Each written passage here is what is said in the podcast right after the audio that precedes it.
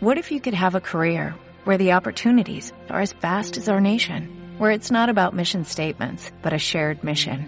At U.S. Customs and Border Protection, we go beyond to protect more than borders, from ship to shore, air to ground, cities to local communities. CBP agents and officers are keeping people safe.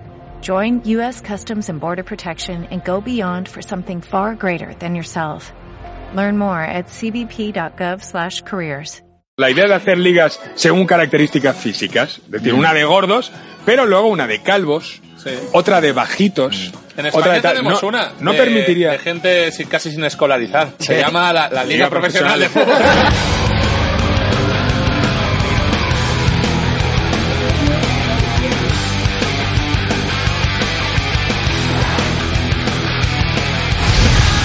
Radio Katmandú.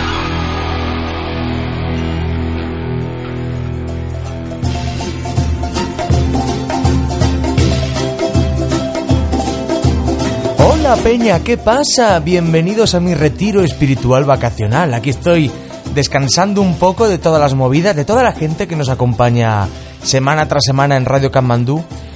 Pero la verdad es que se echaba un poco de menos y por eso esta Semana Santa hemos hecho al contrario que los demás. Cuando todo el mundo descansa, nosotros programa al canto. Tanto si nos estás escuchando a través de SoundCloud como si lo haces por iVoox o tu plataforma preferida es iTunes, sé bienvenido. Bien, también es verdad que lo hemos hecho por un eh, motivo muy especial que desvelaremos más adelante. Y este programa no va a ser un programa al uso, va a ser un programa totalmente atípico porque solo voy a estar yo. Sí, sí. Un servidor, Edgar de Benito, muy buenas. Claro, no hay nadie para que diga, ¿y Edgar de Benito presentando? No, eh, yo.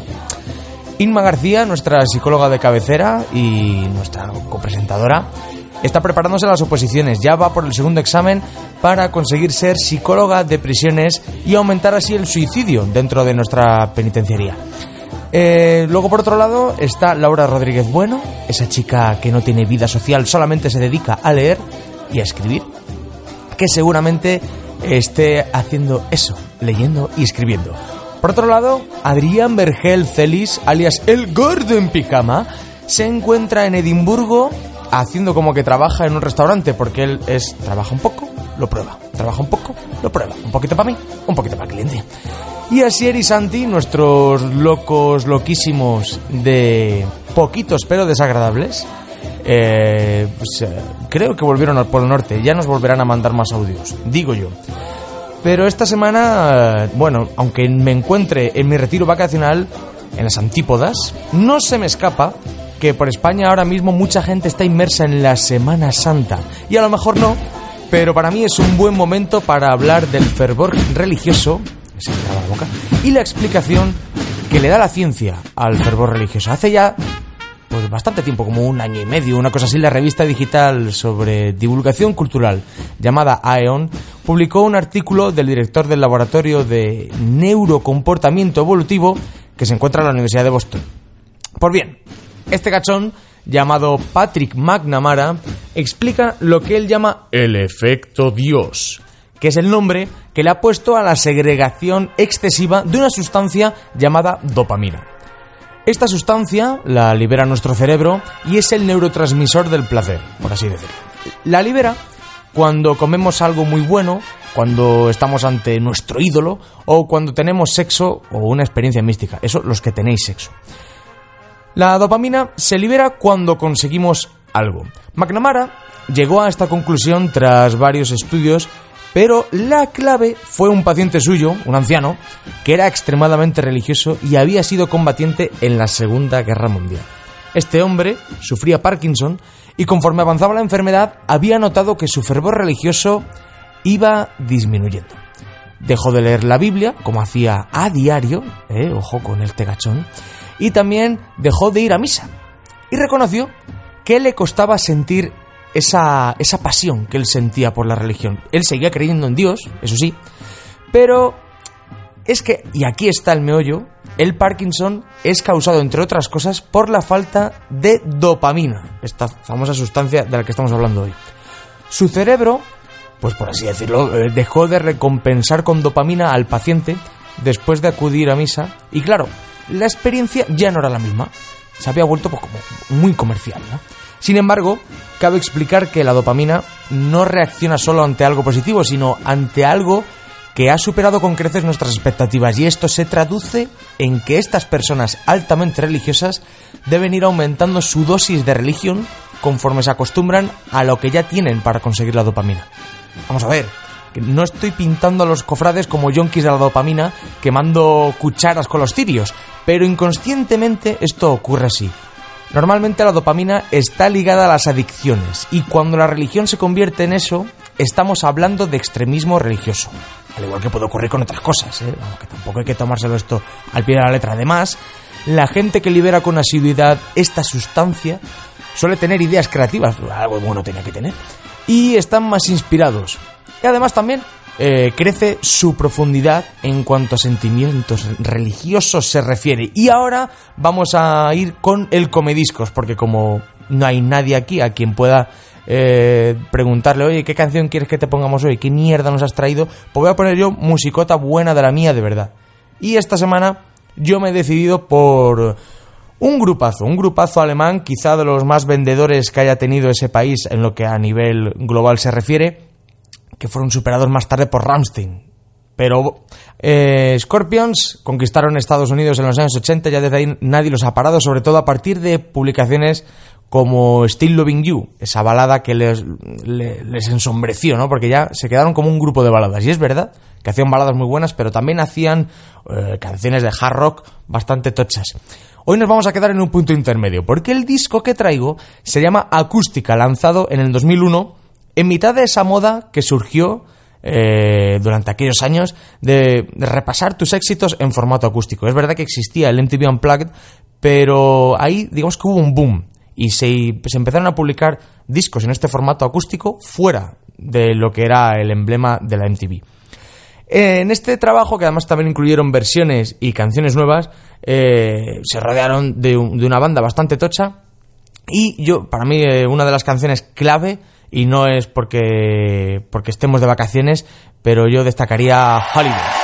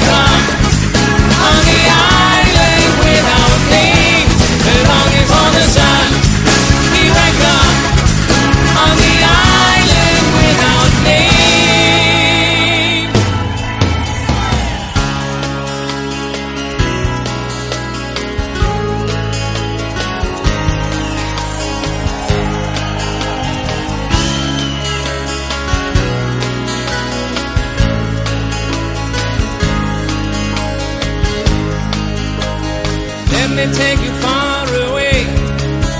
You'd like a holiday. Let me take you far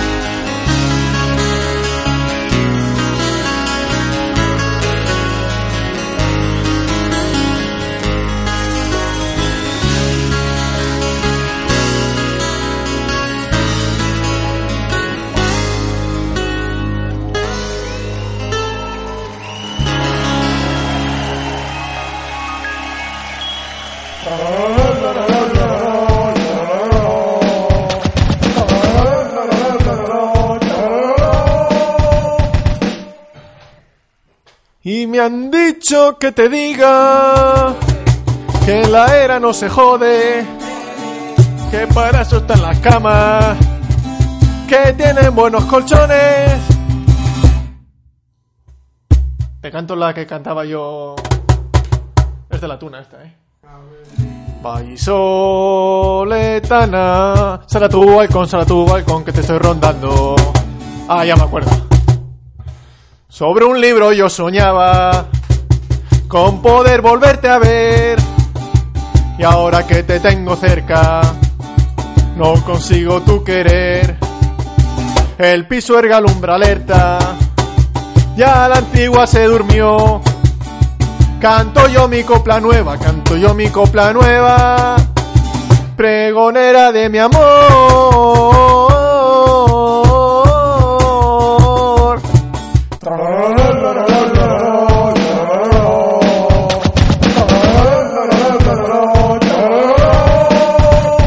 En Radio Katmandú siempre nos ha gustado a la gente que se lía la manta en la cabeza y se echa a la calle a crear cosas.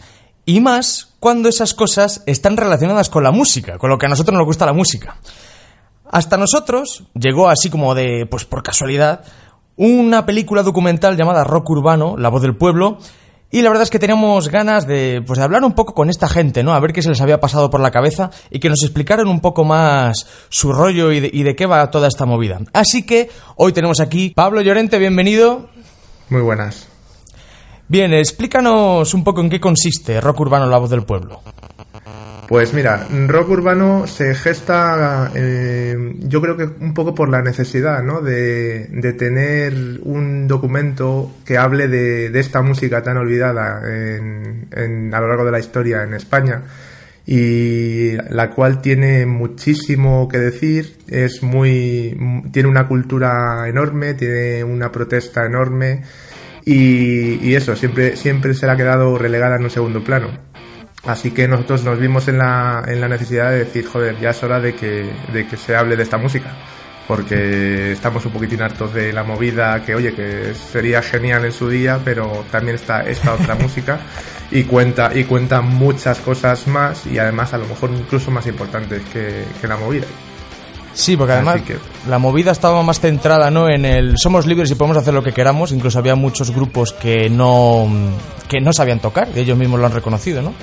Efectivamente, Y- no, no, sí, esto era la fiesta. El rock Eso urbano es. está más centrado en, en- en hacer un, un análisis social, puede ser. Yo creo que, que también, ta- también muchos de los músicos con los que estamos hablando nos dicen que al principio no sabían tampoco tocar, pero ellos, ellos sí que, sí que querían transmitir un- una idea, un- una injusticia, el, el ver que pasaba algo y, y que no, no, no se escuchaba, pues a lo mejor a través de la música que hacían eh, sí que llegaba. Y, y eso es al final lo que queda, porque yo veo, yo veo que las canciones de hace 40 años que escribían esta, esta gente siguen en vigor hoy en día porque tenemos los mismos problemas, así que eh, es, eh, eh, vamos, viene muy al día. Y de hecho tú en, en cualquier concierto ves gente que viene de esa época eh, de- y luego ves gente que tiene 20 años que también están gritando y saltando como si fueran los número uno, o sea que esto, esto es muy rico, este rock. O sea que también, mm, digamos que no sois ajenos al tema que estés tratando. Vosotros eh, os sentís fans del rock urbano. Hombre, yo creo que, claro, aparte de, que nos gusta y somos de audiovisual y todo esto, yo, mm, si haces un, un docu centrado en un tema es porque te, te llama la atención o te apasiona o, o llama a la X. Mm, Nosotros en nuestro caso sí, somos, somos fans y nos hemos criado con, con el rock, claro, conocemos todos los grupos que estamos hablando, algunos más, algunos menos, claro, pero pero efectivamente, sí, sí. eh, Yo, yo de hecho soy de pueblo y en mi pueblo hemos, hemos mamado esto, o sea que somos, somos rockeros, sí. Eh, bueno, esto ahora de. mm, Ahora que has dicho que eres de pueblo y tal, dinos, ¿de qué, de qué zona de España eres? ¿De qué parte de España? Sí. Yo, a ver, somos, mm, yo soy de, estamos afincados en Madrid, yo soy madrileño, pero mi padre eh, era manchego y tenemos eh, un, un pueblito ahí en Guadalajara eh, que se llama Bustares. Luego, por ejemplo, eh, Sergio, el, dire- el director, es de Numancia de la Sagra, en la provincia de Toledo, creo que, que es. Sí. Nuestra, nuestra dire de foto es, eh, es palentina, de hecho. ¡Hombre! Es, es de, del mejor, del pueblo más bonito de España en 2016, de Becerril de Campos. Hombre, hombre.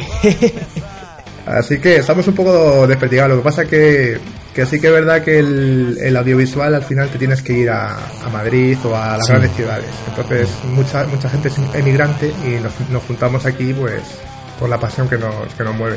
Claro, es que esto que has dicho, ¿no? De que lo has mamado desde pequeño, es que eso pasa por zonas, ¿no? Digamos que hay una cierta zona que según vas tirando hacia el norte, el rock urbano como que está más presente, ¿no? Incluso las verbenas de los pueblos y todo eso, a última hora empiezan a cantar canciones de los suaves y cosas así, que a lo mejor en Sí. otros sitios de España no, no, no puedes imaginar eso, ¿no? Pues la verdad, yo, yo, yo creo que en todas las partes, ¿no? El- las verbenas, como la verbena española, es, eh, yo creo que es igual en todos los sitios. Al final, eh, es verdad que nosotros estamos hablando de meseta para arriba, que es lo que conozco yo también, pero supongo que en el sur será igual. Y de hecho, eh, de hecho es verdad que muchas veces dices, un grupo, una orquesta no es buena si a partir de las 4 de la mañana no toca la horita esta de rock. Eso, eso, es- eso lo tenemos todos, yo creo que, Eso es así. que, sí. que asumido, sí, sí. Lo saben los chinos. Pero vosotros no sois un grupo de coleguillas que os habéis juntado y ya está, ¿no? Vosotros tenéis una productora que se llama Un Solo Plano. Efectivamente. Eh, ¿Esta productora qué, qué bagaje tiene? O sea, ¿cuánto tiempo lleváis en activo? Pues mira, la productora es de, de Sergio, del Dire, con, con, su, con un familiar suyo y, y llevamos, eh, pues mira, estudiamos en la escuela de cine hace ocho años, pues desde entonces no, no estamos instaurados como productora como tal, pero llevamos currando, currando en el audiovisual eso, los ocho años estos que, que han pasado y luego pues intentando sacar las castañuelas del fuego con, con eso, dándonos de alta como productoras, eh, intentando juntarnos con más gente que tenga equipo para, para ahorrar para ahorrar el dinero en material y todo esto. Sabes que está un poco complicada la cosa y, Sí. y lo bueno que tenemos es que somos muy amigos, nos conocemos bien, trabajamos muy bien juntos y como cada uno es- se ocupa de una, de una faceta, pues está, está todo perfecto. Sea, Está muy engranado todo. ¿El cine da para vivir de él? ¿El cine? Sí. Mm, Yo, yo creo que a, a los distribuidores sí, a los que a los a los Yelmo Cines sí, a vos- vosotros en Palencia tenéis el Teatro Ortega, pues Sí. todo, todos esos vivirán muy bien, pero lo que somos nosotros, los técnicos, eh, tiene que cambiar mucho, tiene que cambiar mucho la cosa, sí, sí, es muy complicado. No vivimos de ello. De hecho, muy pocas veces hemos hemos mm, recibido remuneración económica propiamente dicha a- a- a obra terminada muy difícil. A no ser que te llames, eh, que tengas un nombre, que tengas, que conozcas tal, esto, la gente joven, los que estamos aquí intentando bucear por las profundidades de la industria, es complicado. Es muy difícil. Así Y, que nada. Pues es que además es, parece injusto, ¿no? Porque muchas veces, eh, desde el punto de vista nuestro, de público, eh, uno pues, mm, se olvida de que hay cosas más allá de lo que estamos viendo, ¿no? Porque, por ejemplo, a la hora vosotros de hacer un documental, imagino que habréis tenido una labor de preproducción bastante importante. O sea, antes de poneros a grabar, habréis tenido un trabajo bastante tocho. Eh, sí, sí, claro, eso no lo dudes. El, eh, es muy fácil ir al cine y ver el resultado final, claro. No, pero es lo bonito que tiene el- esto. Nosotros, mm, para este documental, estamos trabajando desde hace cerca de dos años, porque date cuenta que tenemos que coordinar con, con cuando los grupos vienen a, a Madrid a hacer promoción o cuando tienen libre ellos un, un huequillo para, para juntarnos o simplemente eh, nosotros aparte de, de- de esto pues tenemos otros trabajos. Entonces tenemos que, que acoplarnos unos a otros decir oye pues me viene bien este día a mí no yo estoy de viaje yo tengo otro curro entonces eh, la preproducción que hacemos es, eh, es es muy difícil pero como como somos amigos nos llevamos nos conocemos también pues tampoco tampoco hay dificultades en ese sentido Y claro, eh, en ese momento, ¿no? En el momento en que empezáis a, a preproducir todo este documental y eso, digo yo que llega el momento de decir, bueno, ¿a, a qué grupos vamos a entrevistar? O sea, ¿cómo es el momento ese en el que, en el que salen la- los grupos que digamos que vosotros creéis que son básicos para, para que aparezcan en este documental? Hmm.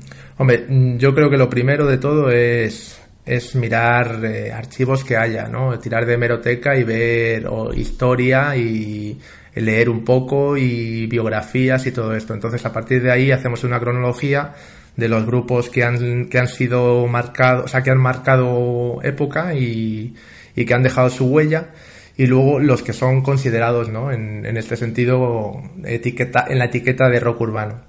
A partir de ahí, pues eso, siempre hemos dicho que hay 10 grupos que tienen que estar sí o sí porque son, son grupos que conoce todo el mundo, que, año tras año, pues lo que hablábamos antes de las verbenas, sus canciones siguen sonando ahí.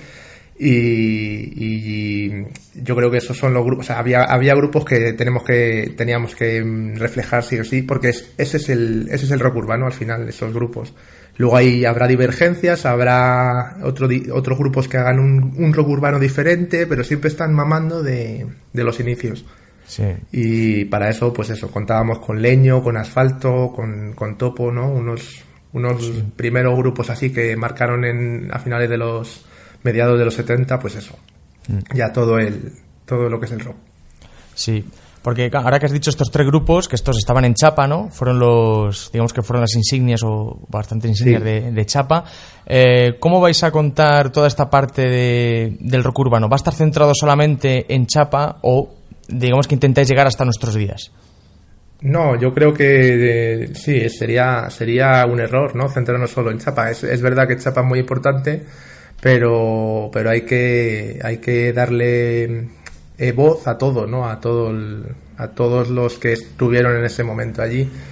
Por, por eso mismo, porque no es un movimiento eh, exclusivo ni, ni único, es, es algo que sigue moviéndose y, crea tendencia. Entonces, eh, sí, Chapa, Chapa fue muy importante y sigue siéndolo, claro, hoy, hoy en día. De hecho, tenemos ahí en, la, en el horizonte hablar con, con Mariscal, pero, pero no nos cerramos a, a nada, claro.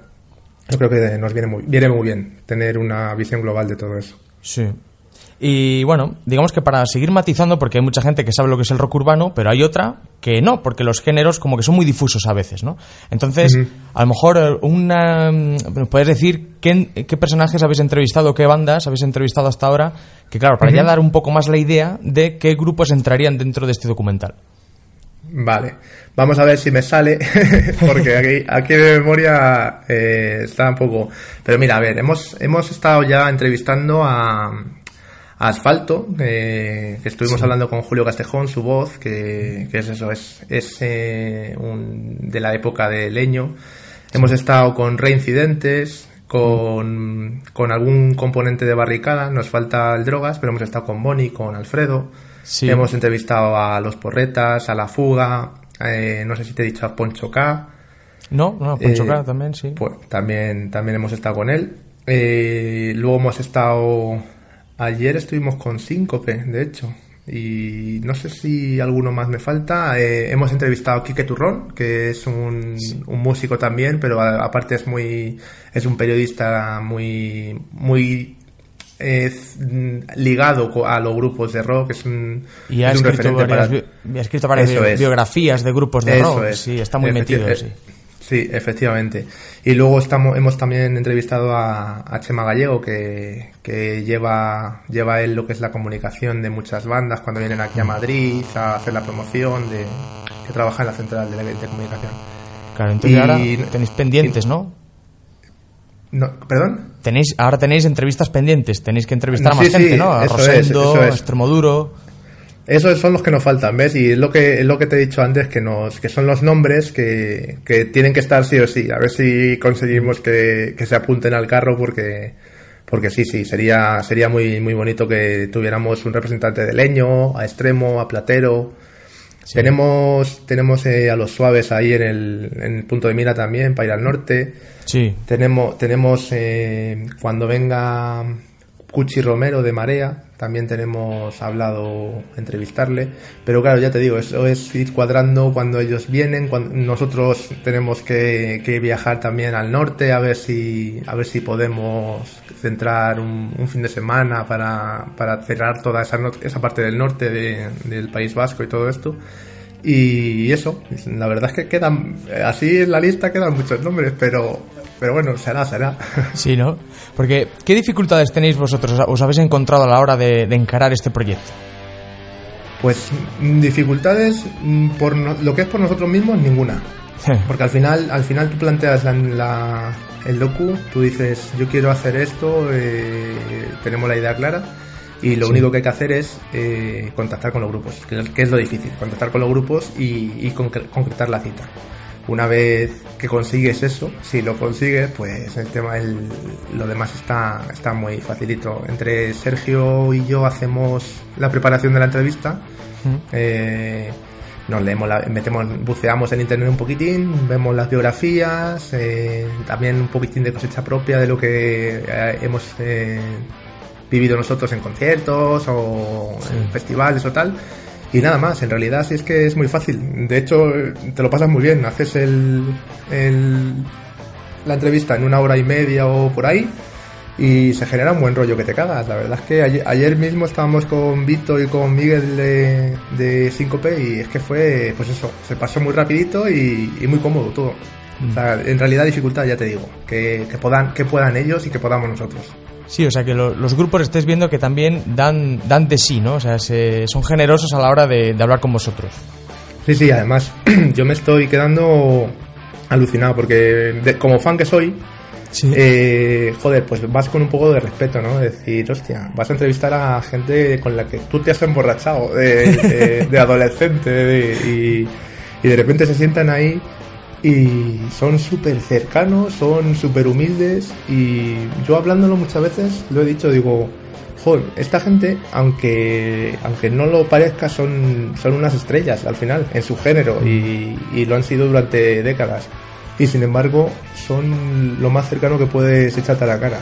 Y yo muchas veces me he puesto a, a- a comparar, digo, si nosotros hiciéramos una entrevista a otro tipo de músico, a otro tipo de, de artista, a ver si ellos eran igual que, que esta gente que lleva tanto tiempo detrás. Pero Sí. bueno, eso ya yo creo que también es una opinión mía personal y lo que Sí, pero bueno, también es verdad que sigue ligado, ¿no? Es, es una actitud que conlleva el género. sí, sí, sí, Y, sí, sí, sí, muy, muy buen rollo.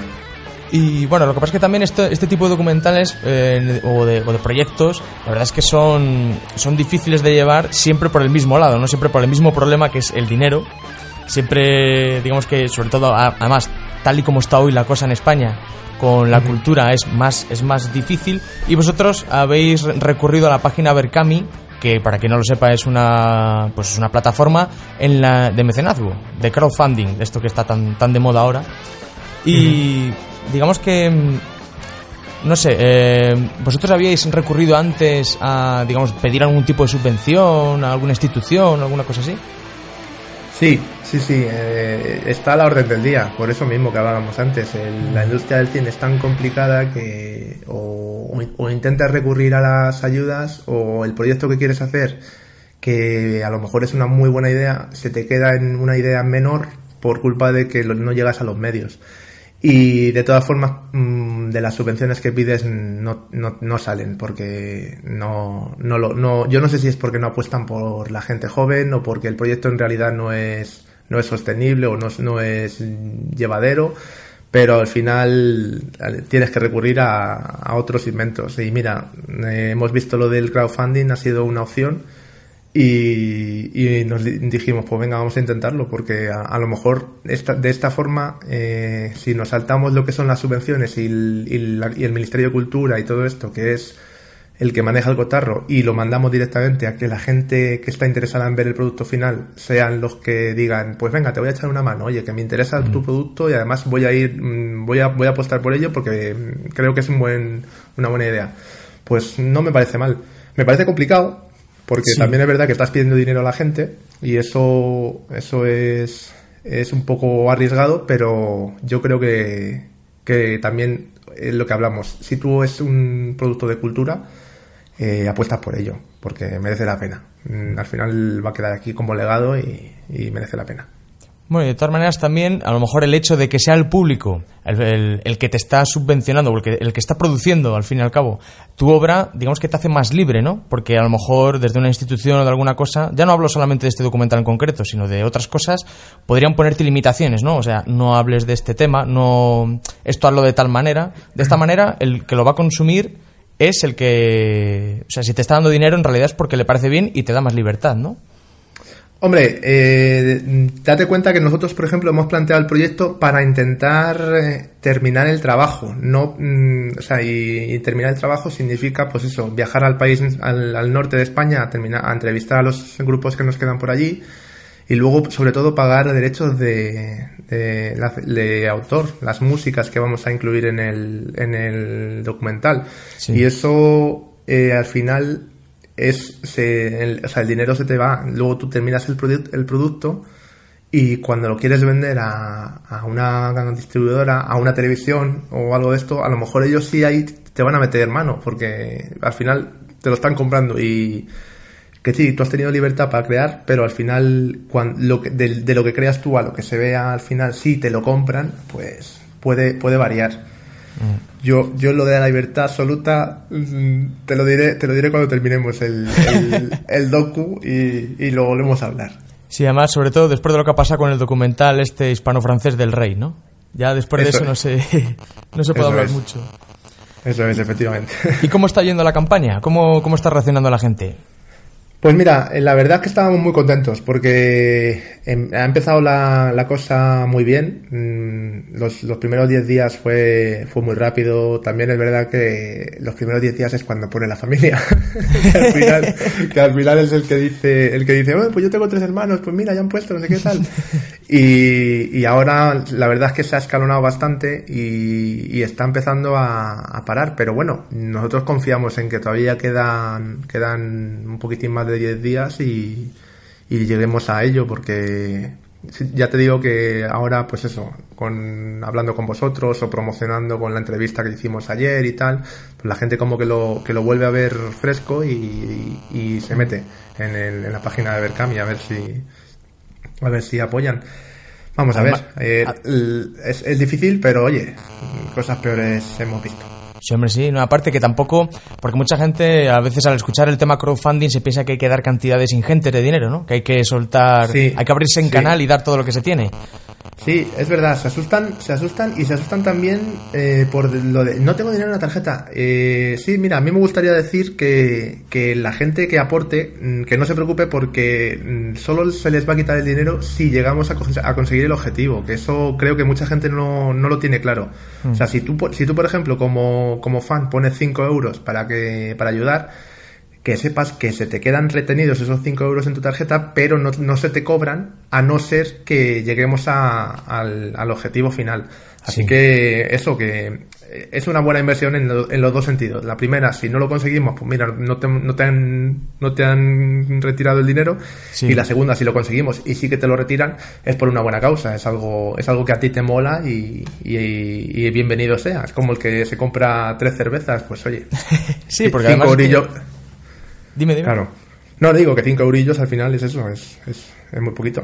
Claro, porque es eso, puedes colaborar con 5, con 10, hombre, ya claro, si quieres dar más, eres libre de dar más, pero que tampoco estáis pidiendo una cantidad ingente de dinero y además que Berkami ya cuenta con suficiente pues con suficiente prestigio, ¿no? Para saber que no es una página de que son cuatro ladrones que están por ahí llevándose el dinero. Sí.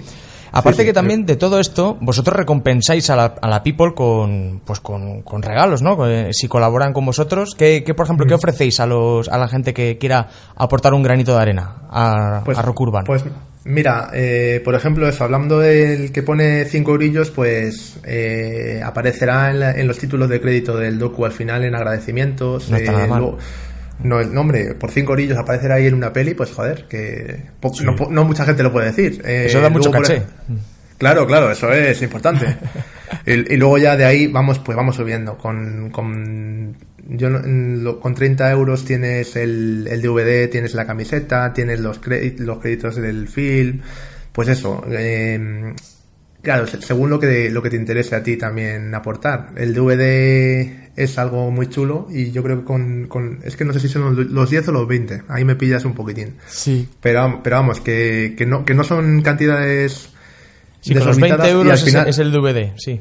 es el, es el DVD. Pues claro, al final un DVD en, en, en una tienda de, de películas, pues te cuesta más o menos eso. Y aparte, Mm. eh, estás luchando por, por nosotros, o sea, por el, por el proyecto que, que creo que es lo que más vale también. Sí, y luego, Luego también eso- hay, hay más regalos, ¿no? O sea, se, po- se puede incluso llegar a asistir a una de las entrevistas.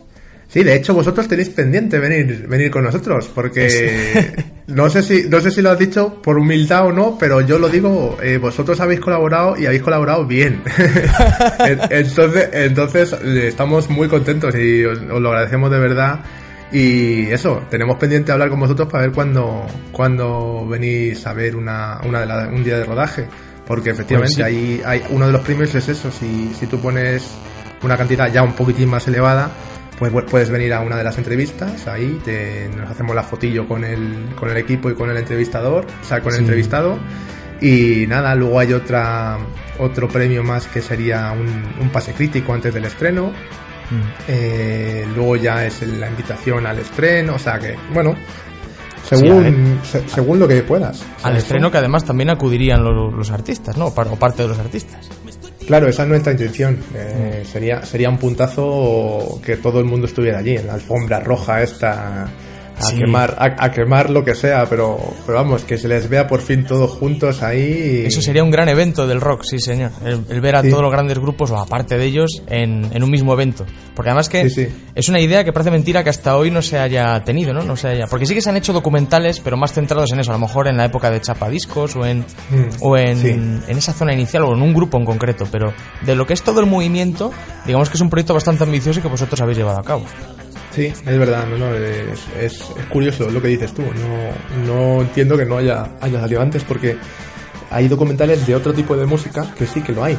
Sí que, sí que han, han salido han salido adelante, pero bueno, pues lo que decimos, como el rock es el hermano pobre de, de todo esto y es el, los, los putos borrachos con pelo largo y chaquetas de cuero. Pues claro, al final no, no interesa, pero aquí estamos nosotros, mm, luchando por ello y que, y que la gente lo sepa, joder, que, que eso, que el rock es un tipo de música diferente, claro, eh, no es, no es el pop, no es la, lo electrónico, pero eh, yo insisto, siguen estando, sigue moviendo gente a todos los sitios en masa y eso no lo pueden decir mucha gente que, que pasa que pasa de moda. No.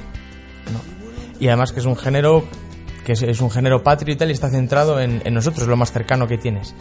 Sí. Eh, como has dicho Pablo, pues sí, nosotros hemos colaborado con, con Rock Urbano y os animamos a vosotros a que colaboráis también a través de Berkami eh, con K, porque nosotros, bueno, nos sentimos muy orgullosos de poder pues, colaborar un poco, de poner el grano de arena en un proyecto tan ambicioso como este, que además que es que nos gusta, lo hacemos porque es que queremos verlo terminado. Entonces, mm, es muy fácil no decir, bueno, ya, otros lo harán. No, hazlo tú.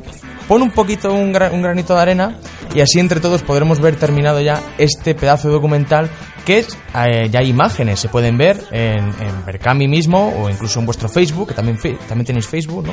La página es. Rock Urbano, Documental rock urbano. documental rock urbano y y nada entonces eh, podéis ver ya qué se, qué se ha hecho y se ve un poco el estilo ¿no? de lo que se lleva que a nuestro gusto es, es bastante bueno la verdad Muchas, muchas gracias. así que nada Muchas simplemente gracias. por desearos que tengáis mucha suerte os volvemos a animar a que entréis en Berkami por Dios bendito y nada muchas gracias Pablo Pablo Llorente por Ah. haber estado con nosotros en Radio Camandú A vosotros, muy amables, estamos encantados, de verdad, de hablar con vosotros y ya te digo, tendremos que, que vernos, aunque sí, aunque sea para tomar una cervecilla, porque lo- Hombre, sí. la cosa lo merece. sí sí sí hablar de música y bueno de lo, y de lo- es. de lo divino y de lo humano Eso es, mira, de, de hecho, mm, creo que tenemos pendiente un festival, no sé si es en Villa Muriel, en, en abril, hay, hay un festival por ahí, por, por la zona de Palencia, Sí. y vamos a, vamos a ir a ver si podemos grabar los concertillos y eso. Ah, que vienen los suaves, ¿no? ¿Ese es Vienen los suaves, viene... Leice. Leice, eso es. Sí, sí, y... Y un tercero, y- que no me acuerdo. ¿La fuga? creo que? No. la fuga creo que es pero Creo que sí. yo creo que es eso que es, es- no sé si es Villa Muriel pero vamos que en abril en abril estamos por allí Pues que en breve, en breve estaremos, en, en breve nos veremos los- las caras, los objetos. eso es eso es todo será verlo Los guardias civiles y la nacional. Y con menos papeles que una liebre andar Por trechos y caminos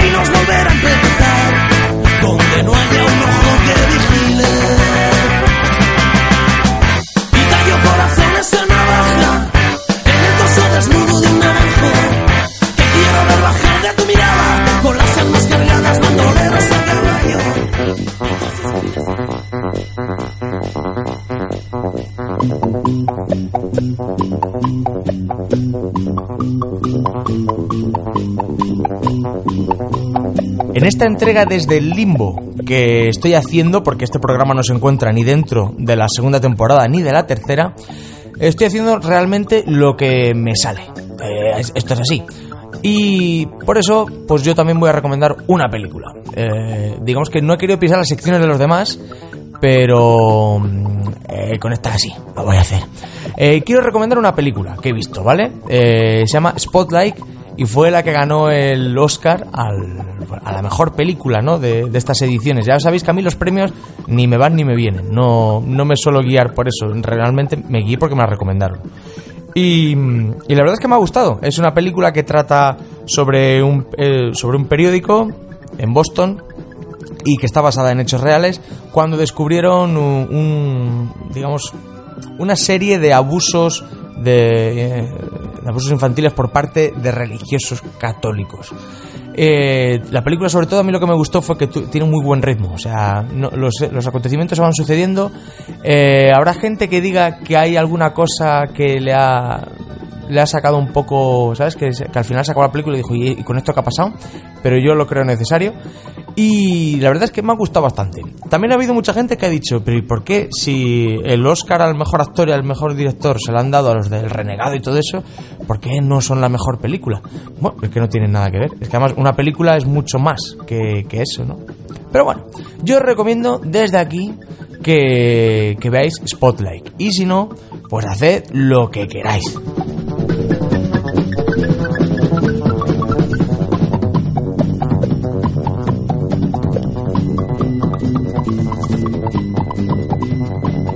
Cada vez se está poniendo más de moda el tema de la inteligencia emocional, sobre todo a la hora de buscar empleo. Las empresas, algunas, eh, algunas, están dejando de fijarse tanto en la inteligencia tal y como todos la entendemos, para fijarse en la inteligencia emocional o lo que es lo mismo, la capacidad de saber gestionar correctamente nuestro comportamiento con los demás, basándonos en cómo están, cómo se encuentran esas personas con las que hablamos en el momento en el que estamos interactuando con ellas. Dejando a un lado el tema empresarial, porque esta sería la enésima moda en cuanto a entrevistas de trabajo se refiere, y todos sabemos que España vive inmersa en una titulitis exacerbada, donde, bueno, pues donde tenemos a los empleados de McDonald's más preparados del mundo. Sí que me gustaría hacer hincapié en la importancia que puede llegar a tener el saber cómo tratar a los demás. No es una chorrada, yo al menos yo lo creo así, plantearse cómo una misma frase con la misma entonación puede llevarnos a resultados distintos en función de si lo estamos haciendo en el momento apropiado, en el sitio apropiado y con las palabras adecuadas. Pero la dificultad reside muchas veces en nuestra incapacidad para leer el estado de los demás, que también lo ponen difícil los muy hijos de puta, escondiendo sus emociones y fingiendo que siempre están bien. ¡Qué asco me dan, por Dios! Se junta todo al final, ¿sabes? O sea, los demás y tú, el que está escuchando, tú incluido, no son libros abiertos y tú, cuando hablas, estás pensando en lo que vas a decir y en cómo te está sentando lo que te dicen a ti. Tu atención no está trabajando en matices sutiles que podrían ayudarte a mejorar tu inteligencia emocional y, por ende, relacionarte mejor con el resto de las personas. Todo esto viene porque la empresa de formación profesional Talent Smart ha delimitado nueve expresiones que sería bueno evitar si se quiere no ofender a los demás e indica cómo cambiarlas para que resulten más positivas eh, para la persona que las recibe. No vamos a hablar de las nueve, pero sí que yo voy a resaltar unas cuantas. Por ejemplo, una de las frases que esta gente dice que hay que evitar es la siguiente. Tienes pinta de estar cansado. No es buena expresión porque, pues por norma general, la gente cansada resulta eh, de todo menos atractiva. Tienen ojeras, eh, están despeinados, ah, les huele el aliento a perrico chico y están de mal humor. Si ves a alguien cansado, seguramente esté más irascible. Por eso, el doctor Travis Bradbury propone preguntar cosas como ¿estás bien? o algo así, ¿no? Porque con esta simple pregunta no juzgas a tu interlocutor y además se sentirá bien porque le das la oportunidad de expresarse. Y te dirá lo mismo que de la otra manera, pero seguramente más aliviado. Y sobre todo, pues también el, el gachón pues, per- percibirá que te interesas por él, ¿no? Otra frase, y esta se dice mucho, es ¿Has adelgazado un huevo, macho? Y se dice con toda la buena intención, pero claro, esa persona, al escucharlo, pensará que antes estaba gorda a reventar y se sentirá mal. Puedes probar y pues tirarte a lo seguro, que sería decir, oye, te veo de puta madre, no sé. Y seguramente es que esta persona eh, responderá, es que he perdido kilos y tal, ya no me como ni las uñas. No es lo mismo que salga de ti, porque tú quieres, a que te lo digan los demás. No es lo mismo que yo diga que mi madre cocina mal a que lo digas tú porque te reviento la cabeza. Otra frase de las que nos indican que es recomendable evitar es estás genial para tu edad. Y, es que est- esta frase, si la dices, es que eres un poco cabroncete. Al meter ese para como calificativo, ya lo que vaya después, seguro que es malo. Así que eh, es mejor achantar la mocha y calladicto estás mejor. Es como decir, oye, hueles muy bien para lo poco que te duchas, ¿sabes? O sea, es que no, mm, todo lo que venga detrás de ese para eh, no va a sentar nada bien. Y otra frase, por ejemplo, sería, eh, tú siempre haces o tú nunca haces... tal". Eso, al decir eso, estás generalizando de una manera muy simple, porque las personas no hacemos las cosas siempre igual. Y ninguno se ve a sí mismo como alguien simple, sino complejo. Eh, al decir tú siempre, pues lo que consigues es que la otra persona ya esté a la defensiva, antes de terminar la frase. Y su postura no va a cambiar para nada por mucho que puedas decir después. Se puede probar a decir, oye, he visto que sueles morder el crusco del pan. Oye, parece que gritas a veces, cosas así, ¿no? Y otra expresión que suele poner a la otra persona en tu contra es decir, como ya he dicho antes, vamos a ver, vamos a ver. A todos se nos olvidan cosas de vez en cuando y no hace falta echárselo en cara a nadie. Subnormal. Eh, si te muestras molesto por tener que repetir algo, da la sensación de que eres inseguro y de que te sientes superior a los demás. Cuando en realidad es que normalmente la gente que usa esta expresión no lo hace por eso, pero la imagen que dan es esa, ¿no? Puedes probar a decirlo otra vez de una manera original o interesante y así la people pues se quedará con la copla de lo que estás diciendo, muchacho.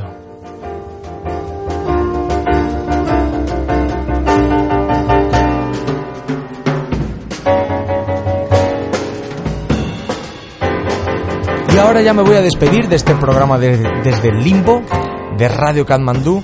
Eh, pero antes no, no quisiera irme sin contaros de que están surgiendo muchas cosas aquí. Ya habéis oído que participamos en, el, en este documental Rock Urbano, del que os iremos trayendo más noticias porque esperamos y deseamos que colaboréis y que este proyecto salga adelante porque es que la verdad yo qui- quiero verlo terminado.